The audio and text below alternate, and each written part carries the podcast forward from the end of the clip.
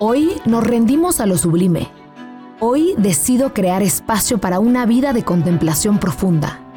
Hoy visualizo un presente y un futuro sumergido en la poesía de la vida. Oh, el asombro, la maravilla, el momento sublime cuando las lágrimas caen por mi rostro porque los milagros de la naturaleza y la vida se revelan solo para mis ojos. Hoy siento mi mortalidad y me siento tranquilo con las preguntas sin respuesta. Prometo un camino crudo y hermoso de andar y perderme todo el tiempo. Prometo honrar cada espacio que habite. ¿Qué transformación encontraré en cada giro? Nunca comprenderemos nuestra vasta experiencia y eso es una delicia. Somos infinitos.